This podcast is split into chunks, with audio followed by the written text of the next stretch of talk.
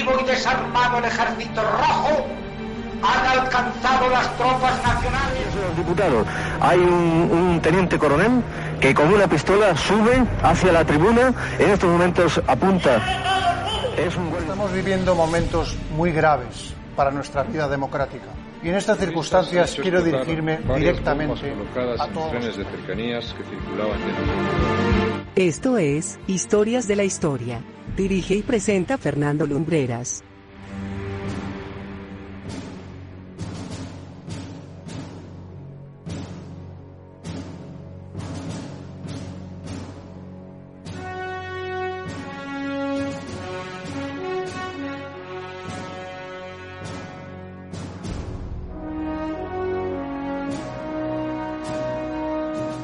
Muy buenas noches amigos, bienvenidos una semana más a Historias de la Historia. Esta noche es de esas en que mover los engranajes de nuestra máquina radiofónica del tiempo significa viajar muchos siglos atrás para encontrarnos con un protagonista de nuestra historia absolutamente decisivo para la conformación del futuro, no diría solo de nuestro propio país, sino del continente europeo.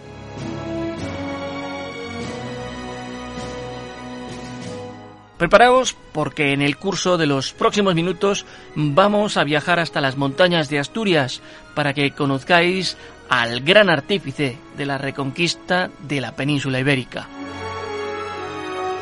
Esta noche, en Historias de la Historia, Don Pelayo, el rey de las montañas del norte.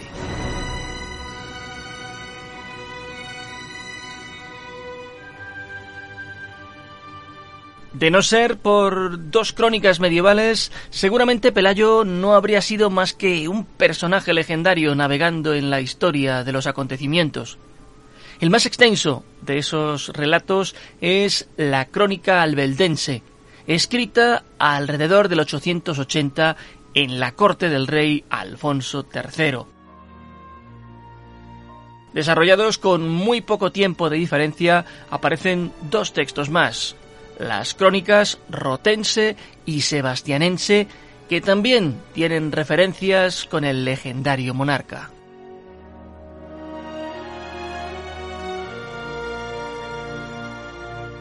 Dependiendo de la crónica, la historia de don Pelayo cambia sustancialmente. En la albeldense, el rey llega a Asturias procedente de Castilla, expulsado por el visigodo Vitiza, Allí se convierte en caudillo por asamblea y acaba con las huestes musulmanas acantonadas en Gijón. En la Rotense, la relación de Pelayo con el caudillo musulmán Munuza adquiere otros términos. Este último se enamora de la hermana de Pelayo, le manda a Córdoba y en un hábil gesto escapa de la ciudad califal, regresa a Asturias y arranca su sublevación.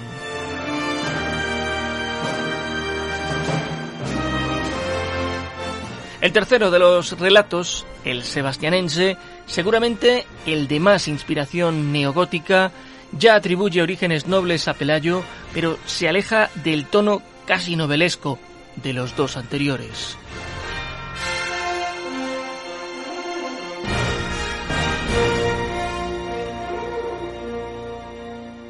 En cualquiera de los casos, el legendario monarca responde a los ideales de la España mozárabe de héroe, y ello nos lleva a encontrar difícilmente datos contrastables sobre sus orígenes. De hecho, no se sabe con exactitud el año y el lugar en que nació.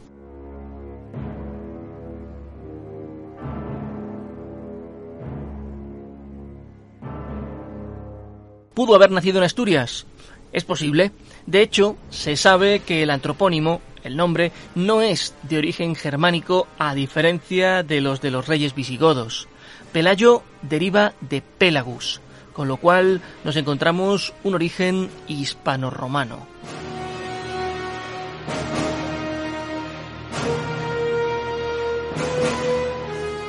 Por otro lado, las informaciones proporcionadas por la documentación no cronística hablan de un personaje vinculado a Asturias desde tiempo atrás que posee tierras en la región, lo que resulta muy difícil de explicar para un refugiado godo recién llegado de Toledo.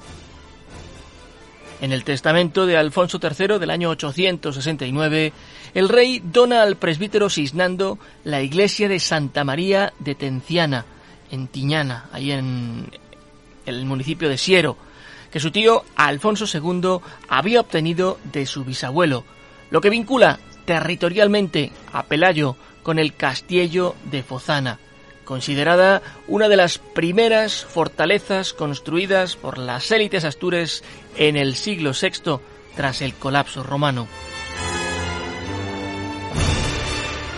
Cuando la documentación cronística refiere a los primeros momentos de Pelayo, no lo hace como si se tratase de un príncipe godo que restaura el reino perdido de Toledo, sino como el líder del reino de los Astures, si entendemos que lo lógico hubiera sido considerarlo rey del reino godo de Asturias.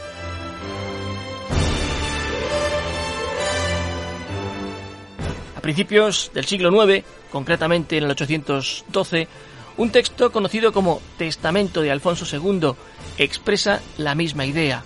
Pelayo es rey de los cristianos y de los astures.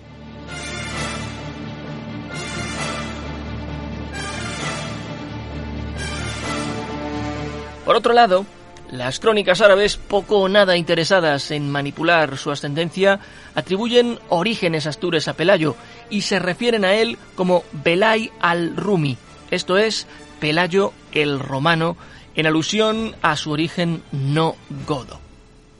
Al-Makari habla de un infiel llamado Pelayo, natural de Asturias, y añade que con él comienza una nueva dinastía que reina sobre un pueblo nuevo.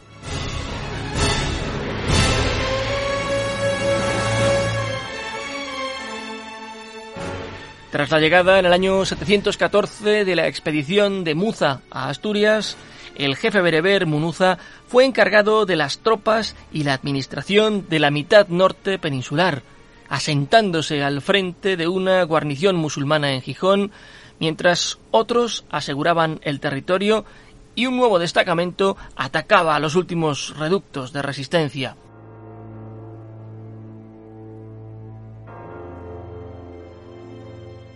Las familias más importantes de la aristocracia astur, entre ellas la de Pelayo, enviaron rehenes a Córdoba para garantizar la capitulación.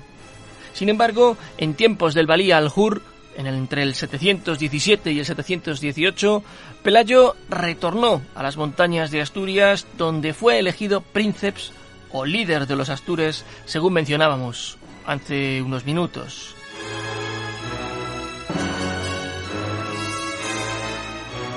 Tras unos años de mutuo hostigamiento durante el gobierno de Ambasa, Munuza envió un destacamento de tropas al refugio de Pelayo en Piloña. El líder Astur y sus hombres se refugiaron en el monte Auseba, donde esperaron a las tropas musulmanas, mientras que Munuza ordenaba refuerzos desde la meseta para acabar con esos focos de rebelión. Allí tendieron una emboscada al destacamento musulmán, el cual fue aniquilado. Esta acción bélica se conoce como la Batalla de Covadonga. Tras esta batalla, Pelayo es coronado rey con una corona hecha con ramas de roble en el llamado Campo de la Jura, cercano a Cangas de Onís, por dos de sus capitanes, Suero Bulleres de Caso y su yerno Don Aneán de Estrada.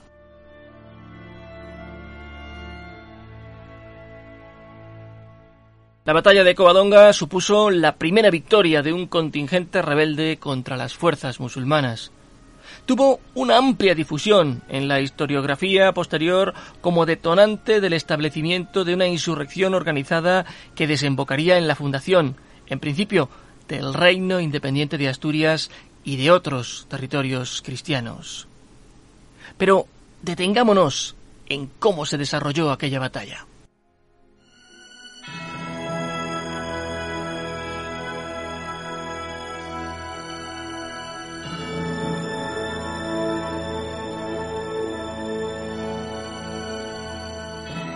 Ya lo esbozábamos hace, hace unos minutos. Pelayo esperó a los musulmanes en un lugar estratégico como es el angosto valle de Cangas de los Picos de Europa, cuyo fondo cierra el monte Auseba, donde cualquier atacante ordenado no dispone de espacio para maniobrar y pierde la eficacia que el número y la organización podrían otorgarle.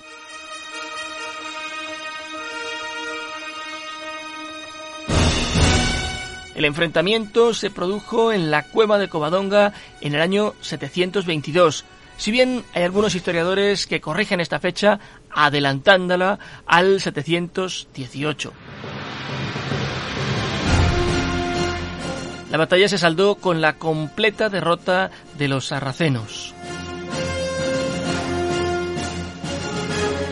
Se desconocen las dimensiones exactas del ejército de Pelayo, aunque las crónicas hablan de 300 hombres, o el de Al-Kama, aunque los recientes descubrimientos arqueológicos hacen pensar que las fuerzas cristianas de la región eran de varios miles y que la rebelión de Pelayo y, consecuentemente, las tropas musulmanas de Alcama eran de una entidad tal que no podríamos hablar de un enfrentamiento o de una escaramuza. Fue una batalla en toda regla.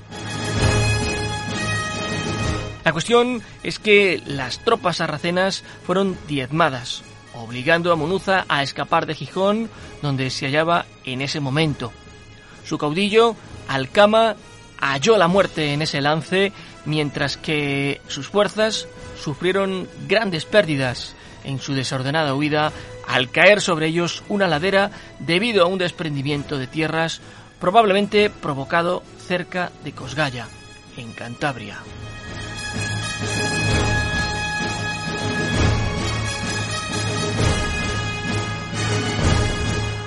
Cuentan las crónicas que tras la derrota de Covadonga, Munuza salió huyendo con sus fuerzas, probablemente por temor a que la gente de Gijón se uniera a la revuelta o por miedo a que las tropas asturianas que habían derrotado a sus propias huestes le dieran alcance en la ciudad.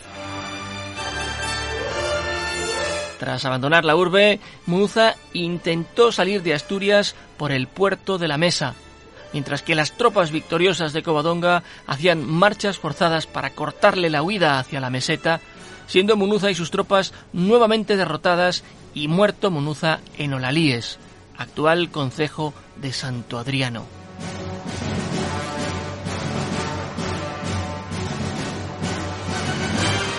Pelayo se apoderó de Gijón sin mayor esfuerzo una vez que las tropas musulmanas y Munuza habían intentado huir y habían sido aniquiladas en el intento. Al divulgarse por tierras musulmanas la noticia de la toma de Gijón, muchos cristianos se unieron al ejército del nuevo rey. El reino de Asturias tuvo como primera capital Cangas de Onís y como segunda Pravia, para pasar a ser Oviedo la capital bajo el reinado de Alfonso II.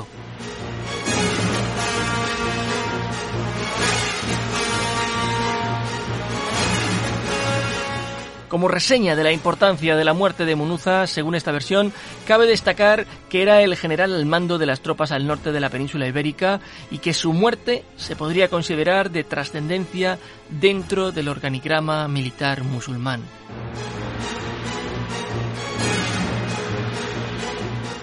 Sin embargo, otras crónicas posteriores citan que Munuza consiguió escapar con vida y le sitúan con bastante seguridad puesto a cargo de las tropas bereberes en las zonas fronterizas y de igual geografía montañosa en los Pirineos orientales. Tratados firmados con el duque aquitano le llevarían a casarse con la hija de este, tras lo cual, y con la alianza del duque como resguardo, se levantaría en rebelión contra sus superiores árabes en alianza con los francos, a la búsqueda quizá de crearse un nicho de poder en el estratégico punto de los Pirineos.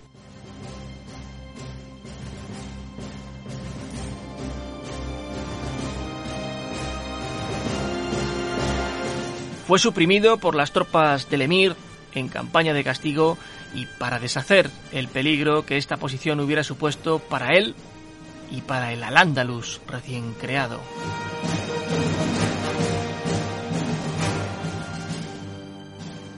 Hay que resaltar que los musulmanes estaban más interesados en expandirse por Francia y avanzar hacia el centro de Europa, donde fueron detenidos por Carlos Martel en la batalla de Poitiers, que en limpiar la retaguardia de pequeños reinos hostiles que quedaron aislados ante el avance musulmán. Sin embargo, ya lo mencionábamos antes, el triunfo de la revuelta no llevó a Pelayo a establecer su corte en Gijón, que era la ciudad más importante de la Asturias bajo imperial, sino que se asentó en Cangas de Onís, situada en las estribaciones de los picos de Europa. Lo inseguro de su situación hacía aconsejable refugiarse en un territorio montañoso que fuera poco accesible para las huestes islámicas. Pero una vez que décadas más tarde se consolide el reino, la sede regia fue trasladada sucesivamente a Pravia por el rey Silo, esposo de Adosinda, nieta de Pelayo y posteriormente a Oviedo.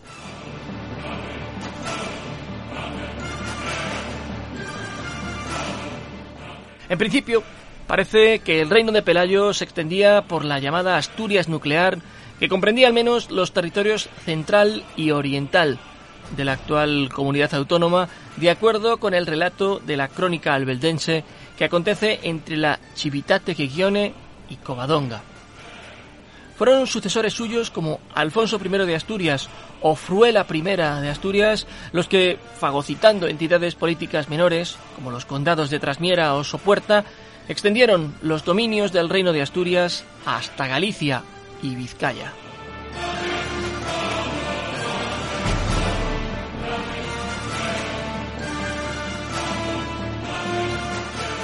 El rey don Pelayo falleció en Cangas de Onís, donde tenía su corte, en el año 737.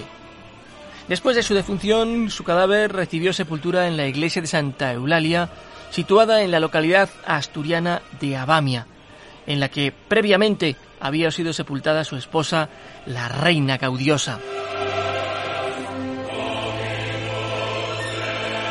En el lado del Evangelio de dicha iglesia se conserva en la actualidad el sepulcro vacío que contuvo los restos del rey y enfrente, colocado en el lado de la epístola, se encuentra el que contuvo los restos de su esposa.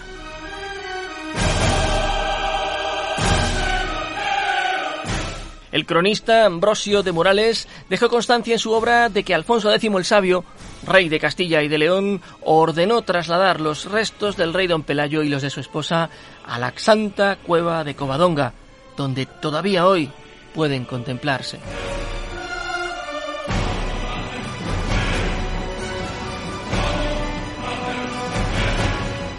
De aquel matrimonio con la reina Gaudiosa, también nombre de inspiración romana, vinieron a nacer dos hijos, Fabila y Hermelinda.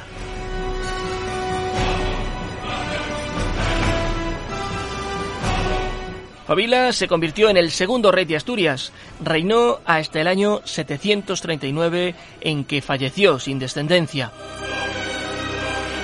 Hermelinda se casó con Alfonso I, quien sería el tercer rey de Asturias al morir Fabila dos años después de haberlo hecho su padre. Y esta es la historia de Don Pelayo. Os recomendamos visitar todo el entorno de la iglesia de Covadonga para entender y disfrutar del lugar en el que pasó a la historia. Un bello entorno, muy cuidado y declarado como real sitio. Visitadlo, descubrid las maravillas que alberga nuestra tierra y su relación con la historia.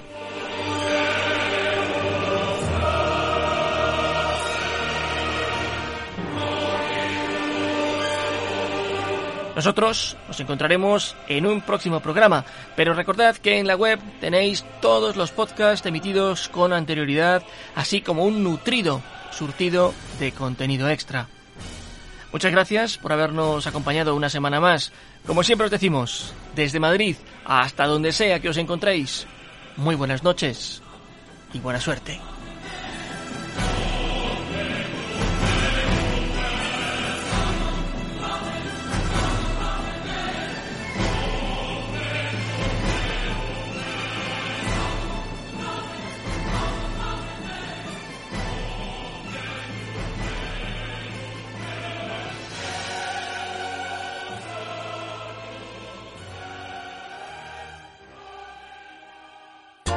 Viva Radio, tu radio de viva voz.